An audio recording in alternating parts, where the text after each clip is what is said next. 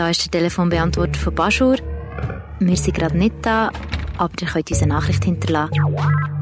Zehn Minuten habt ihr Zeit und reden könnt ihr nach dem Piepston.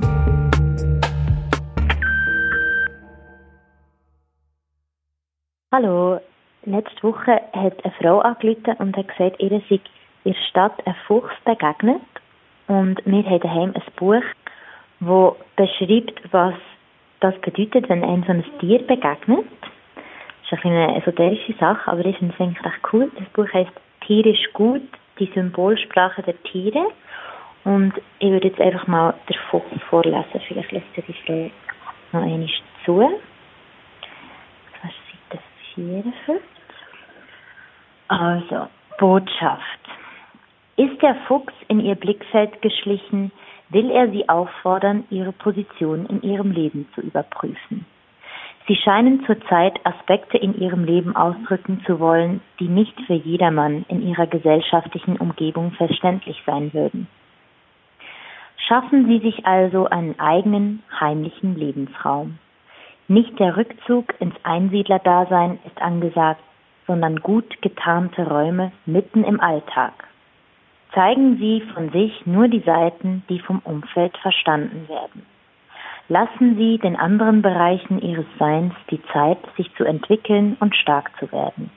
Es geht um Bereiche Ihrer inneren Welt, der weiblichen, nachthaften Seite Ihres Menschseins, welche neue Aspekte ins Bewusstsein bringen wollen. Vielleicht entwickeln sich intuitive Fähigkeiten, Vielleicht lösen sich alte Muster oder es bereitet sich eine äußere Begegnung in ihrem Inneren vor. Auf jeden Fall ist es noch zu früh, mit der Ahnung hinauszutreten. Höchstwahrscheinlich haben noch nicht einmal Sie selber bemerkt, dass sich etwas vorbereitet. Werden Sie ruhig etwas unsichtbar für Ihr Umfeld. Halten Sie Ihren Einfluss zurück und beobachten Sie aus dem Versteck. Der Fuchs ermutigt Sie zur eigenen Wahrheit. Er fordert sie auf, in ihrem Leben echt und wirksam zu sein. Er warnt sie aber auch davor, dies zu offensichtlich zu tun. Menschen, denen der Fuchs häufig begegnet, sollten sich in ihrer ganzen Ausdrucksform die Fähigkeit der Diplomatie aneignen. Trainieren Sie Ihre Beobachtungsgabe, damit Sie die Menschen um sich herum in ihrem Verhalten ganz genau einschätzen können. Es wird in Ihrem Leben nur selten Leute geben, welchen Sie sich ganz offenbaren können. Suchen Sie sich für die verschiedenen Bereiche Ihres Seins geeignete Freunde und teilen Sie mit diesen nur gerade das, was wirklich verbindet. Tarnung im menschlichen Leben bedeutet auch sehr großes Einfühlungsvermögen in die Wahrheit des Gegenübers. Sie brauchen seine Meinung nicht zu übernehmen und die ihre nicht zu enttarnen. Seien Sie sich bewusst, dass Sie selber immer erkennen sollten, worin Sie sich zurücknehmen. Es nützt Ihnen nichts, wenn sie sich so stark unsichtbar machen, dass sie sich selber nicht mehr sehen. Fuchskraft ist stets eng verbunden mit Sinnlichkeit. Denn nur die gelebte Sinnlichkeit führt zur Fähigkeit der Diplomatie und Tarnung. So werden ihre Empfindungen ihnen auch zeigen, wann und wo sie ihre Tarnung aufheben müssen, wo und wann sie sichtbar werden und offen handeln können.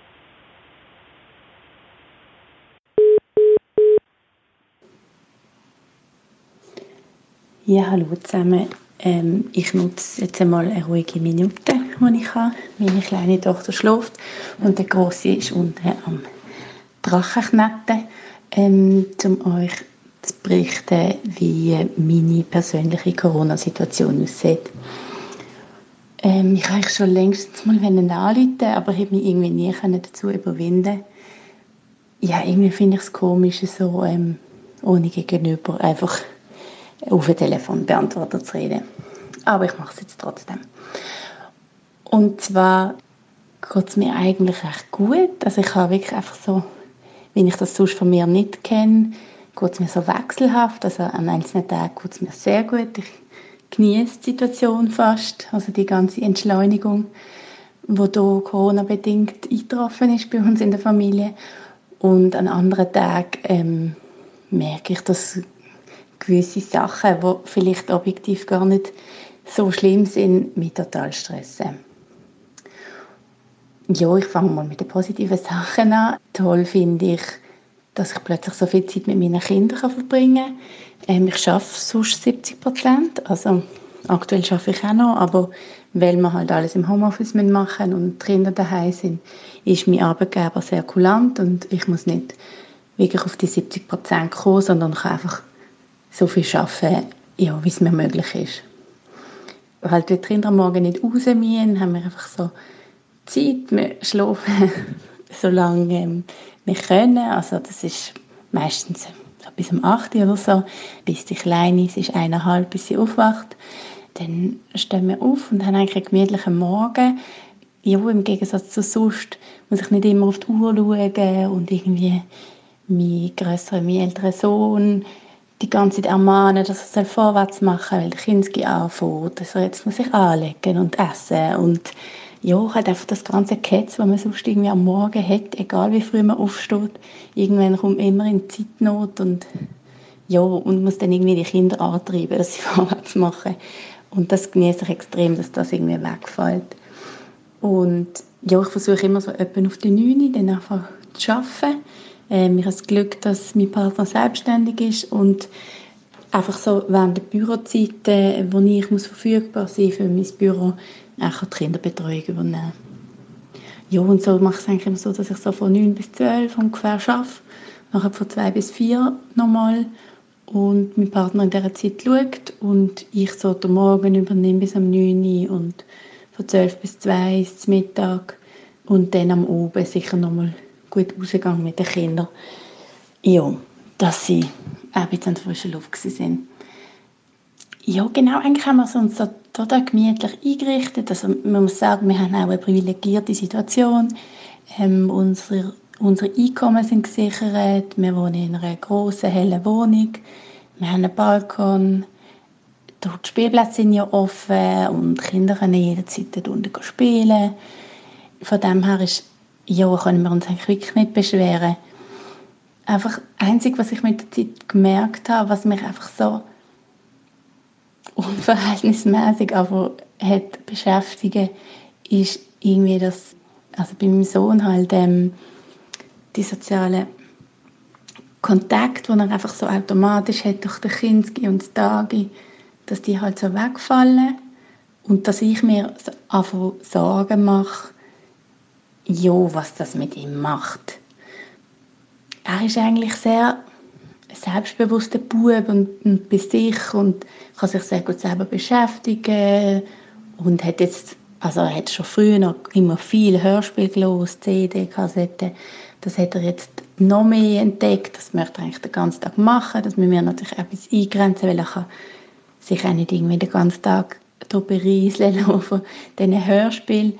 Auch wenn ich das jetzt sicher etwas viel Besseres finde, wie wenn er irgendwie Fernsehen schauen oder gamen oder so. Zum Glück noch kein Thema bei ihm. Aber trotzdem, ja, verliert er dann irgendwie so ein bisschen die Freude oder einfach nimmt sich weniger Zeit, um so frei zu spielen, weil er halt dann immer so extrem konzentriert ist auf die Hörspiele. Und früher hat er immer noch nebenan viel gespielt und jetzt ist das irgendwie so ein bisschen weggefallen. Und er ist so sehr konzentriert am, am Losen und sitzt dann einfach nur mehr, schaut vielleicht das Buch an, aber er spielt halt dann nicht mehr so viel. Und ja, aufgrund von dem vor allem möchte ich es eigentlich auch bisschen einschränken mit dieser Hörspielzeit. Ja, jedenfalls, jetzt habe ich ein bisschen den Vater verloren. Ähm, genau.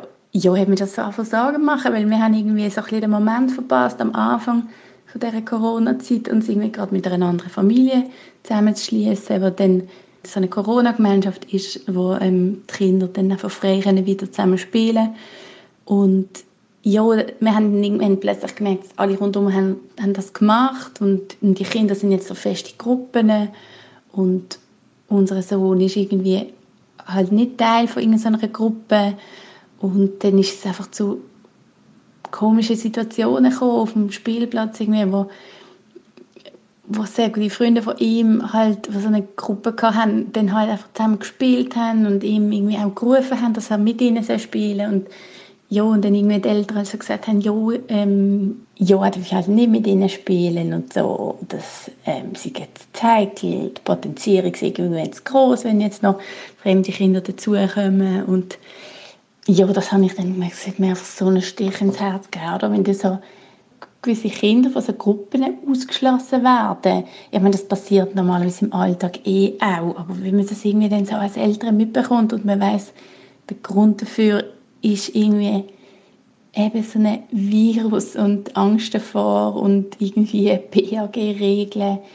Ja, und wenn es dann einfach immer wieder zu so Situationen kommt, wo wo er irgendwie nicht mehr weiss, ob er mit Kindern spielen darf, auf sie zugehen, ob es willkommen ist oder nicht. Alle handhaben es anders. Ja, das habe ich irgendwie wahnsinnig schwierig gefunden. Und ja, und je länger das anhebt, also ich meine, jetzt haben wir ja Aussicht darauf, dass am 11. Mai wirklich die Schulen wieder aufgehen und dann wird sich das wahrscheinlich bei, bei so kleinen Kindern eh einfach wieder ergeben. Die werden einfach dann am ersten Tag im Kinski einfach wieder normal zusammen spielen, als wäre nichts gesehen. Aber jetzt über die zwei Monate ist irgendwie, haben sich halt wirklich einfach so feste Gruppen gebildet. Ja, was für ihn irgendwie so schwierig war, zum dran anzukommen. Also es ist jetzt nicht so, dass ihn das so beschäftigt hat, dass er das irgendwie immer wieder angesprochen hat oder nicht. Das ist, glaube ich, mehr, dass es mehr sehr beschäftigt hat. Ja, und jetzt mit der Aussicht auf ähm, den Schulanfang wieder und auch, dass man wirklich merkt, irgendwie in den letzten Tagen sind alle wieder ein bisschen entspannter, ähm, auch das BAG, dass es so ein bisschen relativiert hat mit der Gefahr, die von den Kindern ausgeht. Ja, finde ich es jetzt eigentlich schon wieder eine viel angenehmere Stimmung bei uns im Quartier und auf den Spielplätzen. Mein Sohn hat auch immer wieder jetzt die Gelegenheit gehabt, mit Kindern zu spielen und ich glaube, also ja, ja, er wird sicher nicht ähm, irgendwie Schaden aus dieser Zeit vortragen, aber es ist mir einfach auch so bewusst worden, wie, wie automatisch das normalerweise einfach geht mit diesen Kontakt und ja, wie, es dann jetzt halt in dieser Zeit einfach anders war. Und auch wie verletzlich man ist als älterer Teil, wenn man so Sachen die ganze Zeit so noch mitbekommt. Ich glaube, ja, das ist gut, dass das normalerweise auch einfach viel in der Schule passiert und ja, weil es wahrscheinlich auch nicht förderlich ist, wenn, wenn, wenn die Eltern das die ganze Zeit mitbekommen und sich dann irgendwelche Sorgen machen, wo sie es überhaupt nicht müssten und, und die Kinder selber ja, sich gar nicht daraus machen. Ja, also ich höre auf, ich sehe, ähm, es sind jetzt schon mehr als zehn Minuten. Ja, ich wünsche euch allen eine ganz gutes Ende, gutes und schnelles Ende von dem Lockdown. Und vielen Dank für den tollen Podcast.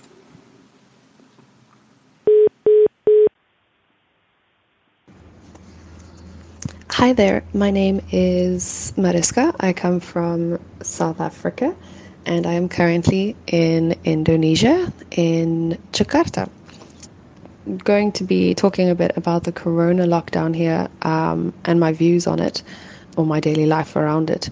So, on the 27th of March, my country went into lockdown, and on the 26th of March, I got stranded here because Emirates closed down um, and I could not take a flight home. Um, in retrospect, that was good news because I would have been stuck on Dubai airport, which would have been definitely uncomfortable. So, yeah, since the 26th of March, I have been in Jakarta and been moving around from hotel to hotel. In all technicalities, I'm not really stuck here because I was planning on being here and traveling around Indonesia during this time period uh, before Corona. Um, so I do think I'm in a better position than other travelers and other holiday goers uh, and I am thankful for the fact that uh, I don't have to be too worried about my financial position um, in that regard because I obviously did budget to be here. So, Jakarta is not technically in a lockdown. You are still allowed to walk around. Um, lots of businesses are closed, and obviously malls and um, public attractions. But the thing that does concern me is a lot of people not staying at home. Um, delivery services still run, which means that, in my opinion, they don't really know how to clean properly. Um, they don't sanitize correctly. So even though I'm self isolating at the moment, I don't think that the virus is very much under control here, but that's just my opinion. So I have been in hotels, uh, moving around, trying to stay alone. Uh, that's been very interesting for me. Uh, my previous hotel uh, came with a few frames of cockroaches, rats, and spiders. Um, lots of black mold. I've realized that I'm quite um, spoilt back home to have such healthy and clean areas to stay in. But you learn to cope. I have grown very fond of my new hotel room that has a kettle. I have never been so happy to have a kettle in my life. And a window. I have a wonderful big window which allows big, just uh, sorry, not big, but just a lot of a lot of natural light into my room and into my life, uh, where my previous rooms didn't have that. So uh, very very thankful for that. So yeah, I try to move hotel rooms maybe once a week, once every two weeks to try to change my environment so that I don't um, get stuck or complacent. Uh, mainly because emotionally it does uh, start wearing you down if you don't move in the situation that I'm in. Obviously, I understand that normally I would not, in all technicalities, be able to move around a lot. So in South Africa, the lockdown works very different. It's quite interesting. The lockdown is, I guess, what we would call a level five. It's complete lockdown. Only essential services are allowed to be moving around, and only big supermarkets are allowed to be open. This means that uh, obviously everybody is confined to their homes. They are not allowed to run. They are not allowed to walk their dogs. No exercising allowed. Uh, if you are moving around, you need to have papers. You need to have like a permit of some sort. I don't really want to call it a permit, but you do need to have some sort of paper giving you permission to be moving around. Or you need to have, for instance, your receipt from the shop saying that you were just there. Or, for instance, my grand was in hospital recently and um, they would need some kind of proof of that. Luckily, they were not, my parents weren't pulled over for that. So, very, very interesting. Uh, in South Africa, no alcohol is being sold and no cigarettes at all.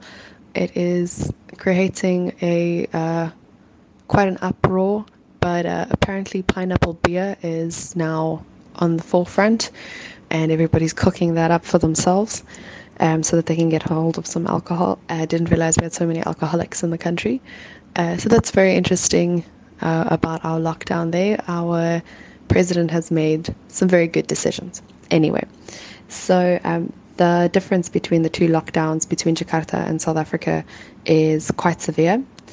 But the good news is that my country will be opened on the 1st of May, so hopefully I'll be able to fly home then. The biggest problem right now about me being able to fly home is the fact that I would need to transit somewhere. I cannot transit in Singapore. I cannot transit in Australia. I cannot transit in Dubai. And Jakarta wants a phenomenal amount. Um, not Jakarta, sorry, Qatar wants a phenomenal amount of money for me to um, get flights home with them, and I, I, I just can't afford it.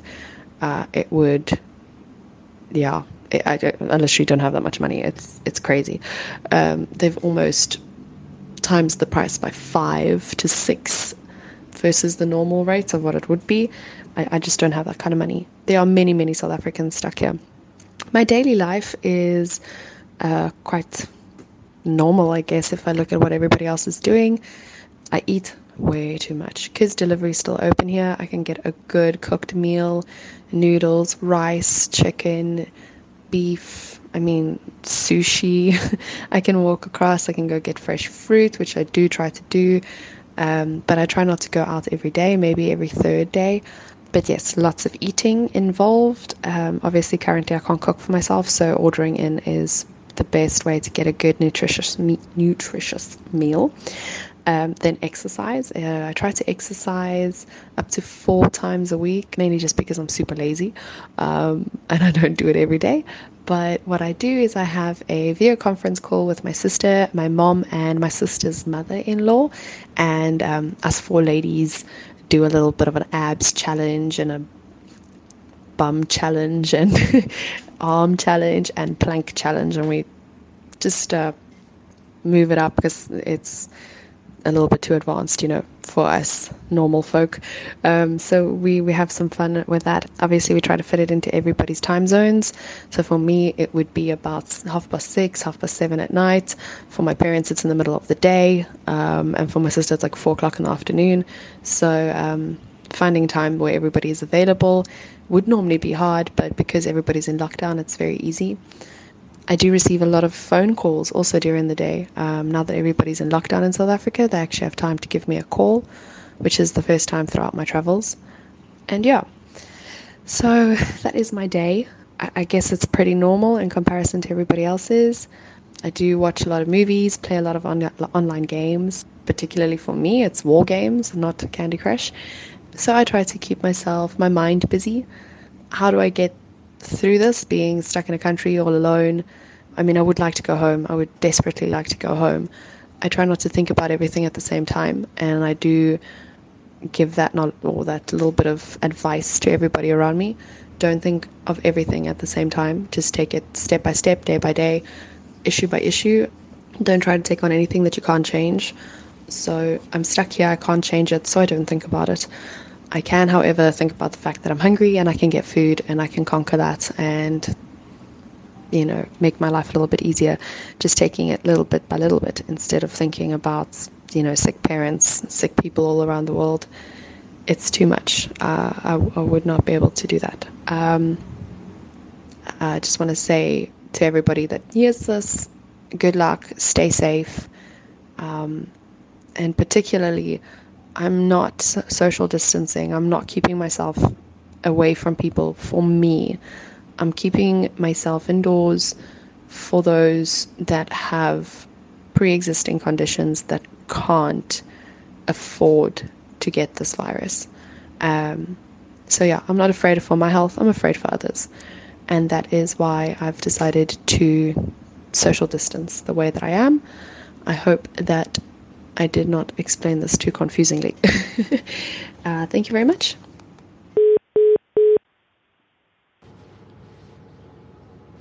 Hallo, hier ist Jana. Ich arbeite als Hebamme in einem Geburtshaus in Basel. Ich erzähle mal ein bisschen, wie wir die letzten Wochen mit Corona so erlebt haben, wie das unseren Arbeitsalltag beeinflusst hat. Am Anfang, als das so anfing, haben wir gedacht, ja, wir arbeiten einfach so weiter. Wir sind ja Gesundheitspersonal. Ähm, gebären kann man nicht per Skype-Sitzung. Ähm, Schwangerschaftskontrollen gehen auch nicht per Skype. Deswegen, wir machen einfach so weiter, versuchen möglichst uns weitestgehend zu schützen, weil wir ja auch sehr viele unterschiedliche Frauen sehen jeweils pro Tag, pro Woche. Wir waren dann der Meinung, dass wir zur sogenannten Grundversorgung gehören und ganz sicher kein Problem bei der Versorgung mit Schutzmaterial haben. Wir haben dann relativ schnell gemerkt, dass dem nicht so ist. Also, dass wir nicht zur Grundversorgung gehören, dass wir uns unser Schutzmaterial selber besorgen müssen. Ja, es gab dann ähm, einige Hebammen, vor allem die, die im Verband tätig sind, die da sehr kreativ und sehr emsig sich gekümmert haben, dass wir dann im, im schlimmsten Fall eben genug Schutzmaterial und Desinfektionsmittel zur Verfügung haben. Weil das war ja krass, wie schnell das alles weg war am Anfang. Wir haben ja auch mit viel mehr Infizierten gerechnet und alles war ja auch noch in der Schwebe, wie sich das entwickeln würde. Und ja, wir haben dann Schutzmaterial bekommen. Wir mussten sehr, also mussten, wir müssen immer noch sehr sparsam damit umgehen. Aber wir sind jetzt in der Situation, dass wir gut versorgt sind. Und was noch dazu kommt, ist, dass sehr wenige Schwangere sich mit Corona infiziert haben. Da, ähm, da waren wir sehr froh. Es stellte sich dann auch die Frage, was machen wir denn, wenn zum Beispiel eine Frau aufwacht mitten in der Nacht mit Wehen und zufällig auch noch Erkältungssymptomen. Wie reagieren wir dann? Und dann haben wir so ein Szenario durchgesprochen und wie es dann der Zufall oder ja, was auch immer so will, ist es tatsächlich bei einer Frau so gewesen, dass sie eines Morgens mit Halsweh aufwachte. Und dann ist sie gerade losgegangen, um sich testen zu lassen. Das war auch gar kein Problem. Der Test wurde gemacht. Aber im Verlauf der Wartezeit auf das Ergebnis ist die Geburt langsam losgegangen. Und sie musste aber noch warten. Ja, ist sie positiv, ist sie negativ, weil mit einem positiven Ergebnis hätte sie nicht im Geburtshaus gebären dürfen. Glücklicherweise ist das alles gut ausgegangen. Sie war negativ und sie hat dann ihr Kind im Geburtshaus bekommen. Unser Verband hat dann auch ähm, ein fixfertiges Konzept ausgearbeitet, wie wir dann vergütet werden, wenn wir keinen direkten Kontakt zur Frau haben. Also wenn wir zum Beispiel eine Beratungssitzung machen per Skype, zum Beispiel in der Schwangerschaft oder im Wochenbett. Es war oder es ist so, dass wir keine telefonische Beratung abrechnen können. Also wir können nur ähm, tatsächlich stattgefundene persönliche Kontakte, also Besuche abrechnen. Ähm, dieses Konzept, was vom, von unserem Zentralvorstand ausgearbeitet wurde, das lag dann mal so bei den Krankenkassen. Die Krankenkassenverbände haben dann gesagt, ja, wir können das nicht entscheiden, das muss das BAG machen.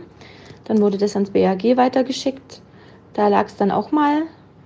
Ähm, und so ist am Anfang sehr viel wertvolle Zeit verstrichen. In der Zwischenzeit ist es so, dass eine Übergangslösung gefunden wurde, wie wir das abrechnen können. Das ist, die gilt aber wirklich nur für diese Übergangszeit jetzt ähm, während der Corona-Epidemie. Aber es ist so, dass wir jetzt nicht gratis äh, arbeiten. Zum Glück. Viele von uns haben ja auch Kinder. Und das kam jetzt dann noch erschwerend dazu, dass die halt alle zu Hause ihre Hausaufgaben machen mussten und die Homeschooling-Situation ja mal mehr, mal weniger erfolgreich äh, gelöst werden konnte. Das hat sicherlich noch dazu beigetragen, dass wir alle etwas mehr gefordert waren, als wir das sowieso schon sind mit unseren crazy Arbeitszeiten und Bereitschaftszeiten, die wir haben, 24 Stunden jeden Tag die Woche. Ähm, ich bin sehr froh, dass alle unsere Frauen gesund geblieben sind. Die haben sich sehr diszipliniert an, an die Stay-at-Home-Order gehalten, beziehungsweise sind halt schon rausgegangen natürlich, aber ähm, haben insofern ähm, sich nicht angesteckt und es konnten alle bei uns gebären. Also es, wir mussten niemanden ins Spital schicken wegen Corona. In der Zwischenzeit hat sich ja auch äh, die Situation etwas entspannt. Da sind wir auch alle sehr froh drüber. Und ähm, jetzt schauen wir mal, ja, was die nächsten Wochen so bringen. Und ähm, ja, so viel zu uns Hebammen während Corona. Ciao.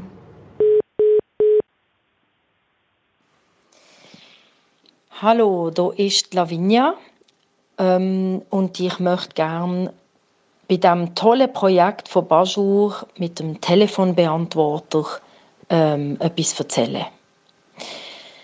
Im 2019 habe ich äh, sehr viele äh, Schicksalsschläge ähm, erlebt. Und zwar ähm, würde ich dir nicht aufzählen. Es ist fast ein bisschen ähm, eine Überforderung, würde ich sagen, ein bisschen viel. Man kommt zum Glauben, dass man so etwas in einem Jahr kann erleben oder äh, überhaupt äh, zu erleben bekommt. auf jeden Fall habe ich im 2019 mal auf Facebook geschrieben, ohne Kommentar, 2020 wird besser. Ich freue mich auf 2020, das geht ein gutes Jahr. Und jetzt stehen wir hier in dem surrealen, Science-Fiction-mäßigen äh, Corona-Zeugs, wo ich wirklich, puh, so wie viele andere, äh, einfach wirklich, wo mich vom Sockel hält und wo ich äh, jeden Morgen denke, okay, um was geht's? Auf jeden Fall habe ich meiner meinen äh, Verwandten vor ein paar Tagen eine Mail geschickt, so «Hallo, wie geht's euch? Mir geht's so» und dann ein paar Bilder geschickt von meinen Kindern und Enkel und so, so ein bisschen Kontakt aufnehmen und ich habe ganz, ganz schöne Antworten bekommen und eine möchte ich hier gerne vorlesen. Die ist auf Englisch, die ist zurückgekommen von meinem Bruder Jack, der ist vor 28 Jahren nach Wales ausgewandert er ist so ein Indian-Type-Typ, der beim Center for Alternative Technology eingestiegen ist, heute bei den äh, Rebellion Extinction hier mitmacht und so weiter und so fort. Ich kann, ja, ich liebe ihn. Er schreibt zurück. Zum einen von meinem Enkel, Neo is the next Dalai Lama. Life has meaning if we want it to. Imagine you are living 300,000 years ago in the savannah, and every day you survive thanks to your tribe and the knowledge and skills collected over eons of trial and error. We strive to survive at first, but no animal can resist any extra comfort. So we make a better bed, a stronger pot, a waterproof roof, a canoe, we migrate and spread and improve ad lib. And everything is fine as long as the stuff we use is biodegradable. Sorry. Now and then, disease decimates a tribe, or war might kill numbers, but it is a glitch in the big picture. Now there are over 7 billion of us, and we all want to live forever in luxury. What we produce and throw away is not biodegradable. Furthermore, we have easy access to any point in the world, shifting things, people, and data very fast, anywhere. So most of us need not fear being eaten on our way to food collection, but we have new threats.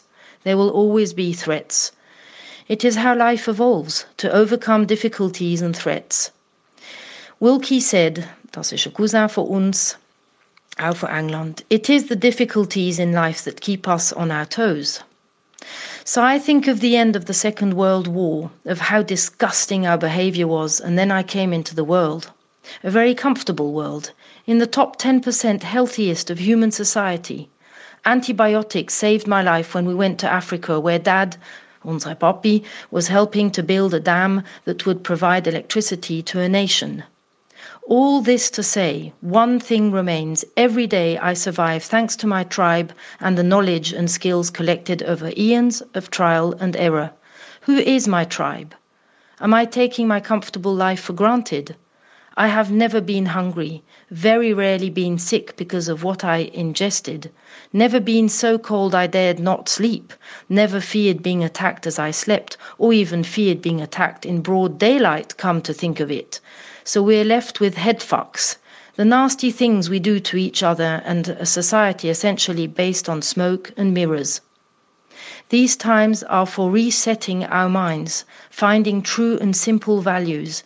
It is now clear that even a small park in a city is essential to humans and definitely better than no nature at all. That pollution kills all life. That we need family and friends, people to collaborate with, we need to see children buzzing around. We need music, laughter, sex, contact, clean water, food, air, shelter. We can stop the travelling at speed, eating food from the other side of the world, and such pretty cravings. Every time we manage some improvement, life feels good. When things go wrong, wrong we despair. You have been very good at staying positive so far. I hope you don't change. Aha, das ist jetzt persönlich, so meint er mich damit, weil ich einiges in Frage gestellt habe wegen der Pandemie. So what meaning is there to life other than survival and love and team spirit and skillfulness and sheer enjoyment? We don't get the same share of these assets, but we could even things uh, we could even things out if we wanted to. Ha! 31st century schizoid man, King Crimson. Is it schizoid?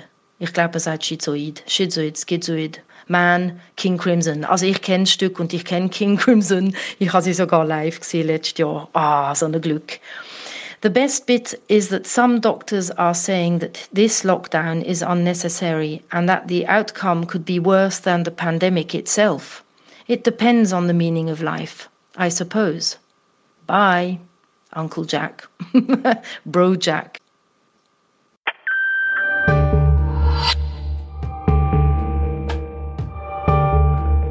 Das war «Nach dem Piepston», ein Podcast von Baschur, erdacht und gemacht von mir, der Naomi Gregoris, und produziert von Simon Meyer. Falls ihr gerne auch würdet eure Geschichte erzählen würdet, uns an auf 061 271 0232. Wir freuen uns, von euch zu hören. Macht's gut und bleibt gesund.